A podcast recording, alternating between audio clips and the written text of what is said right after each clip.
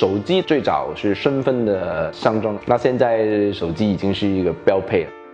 用户越来越聪明了，也越来越知道自己的隐私啊，自己的权利啊，所以各个厂家、各个品牌对应这些用户的需求了，他们也要花更多的力气。整个科技行业，整个大时代都是在往前推进的，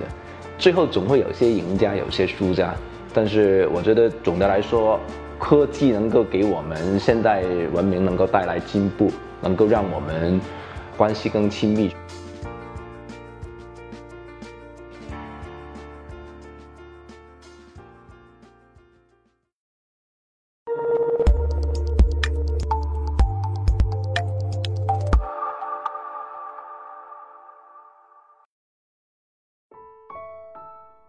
手机从最开始我接触的时候，当时觉得很自豪，因为我跟人家说我用手机从来都没有买过手机，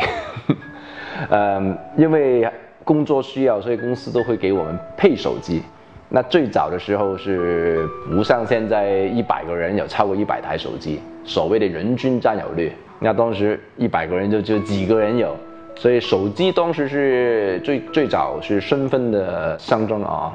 那现在手机已经是一个标配了。没手机，我们生活日常生活都都有问题。但是我们一方面看得到，我们对手机是越来越依赖。但是手机总的来说，对我们生活带来的便利还是提高了很多。那我最早的第一台是爱立信那个天线，还是要要翻出来的那个。啊，没有砖头那么大，但是小砖头，还觉得挺好玩的那时候。因为那时候手机拿出来就是一个有点显摆的一个一个东西啊。那除了很实用，可以随时打电话给人家以外，当时连短信都没有。最早的时候，现在反过来，现在打电话那个功能几乎消失了，都是用来看微信啊、刷微博啦什么的。整个科技行业，整个大时代都是在往前推进的。最后总会有些赢家，有些输家，但是我觉得总的来说，科技能够给我们现代文明能够带来进步，能够让我们人与人之间更更加的那个呃关系更亲密。虽然不是经常能够见面，但是因为互相通过朋友圈，通过很多网上的信息，互相知道对方的动动态。那我觉得人与人之间那些关怀啊，我们。可以注意到身边的一些人和事。总的来说，我觉得还是会给我们带来很多的温暖。到了目前这个阶段呢，就是要变成一个需要经济规模。就是如果是一个新进来的，除非他能够引进一个非常突破性的技术，不然的话，你必须有一定的那个经济规模，你才能够继续加强自己的品牌的力量。因为现在大家对一个手机，一方面对一些功能性的东西很侧重啊，就是那个屏的那个分辨率啦，有多薄啦，那个有没有刘海啦，对一些功能性的东西。但是同时，它也会对一些体验上的东西会会有越越来越高的的追求啊，对你的那个用户界面啦、流畅性啦，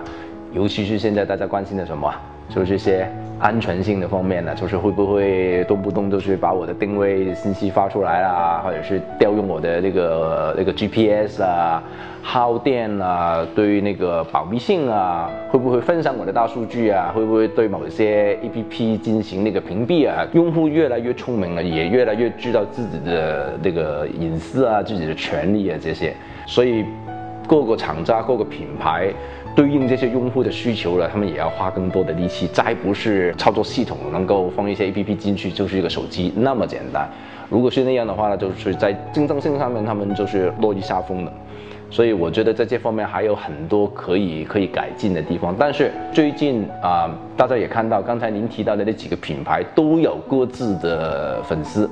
都有各自拥护的品牌的拥护者，他们也通过这些年头就是。通过他们的产品和用户体验，能够对他们的粉丝进行的很多的那些培育，所以我觉得接下来。无论是苹果手机还是安卓阵营的手机，三星国内的呃华为相比，我觉得大家自己作为一个品牌，如何能够更更加的加强他们的品牌的那个影响力，还是非常的需要。因为大家最后所有的手机那些规格差异不会太多，但是如何赢得消费者的信心，就是所谓的那种品牌力。我觉得这个还是核心。怎么赢得消费者的信心，这个很重要。尤其是大家可以回想一下，包括苹果手机，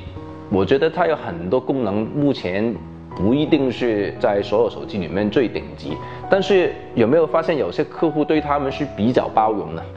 这个就是大家对这个品牌的信仰，对于这个品牌拥护的程度，对这个品牌的价值观都有一个综合性的一个一个评比，所以最后品牌的竞争力就是体现在在这一点。您可能这个品牌这个产品不一定是在某个规格上最牛的，但是用户依然会选用你的手机。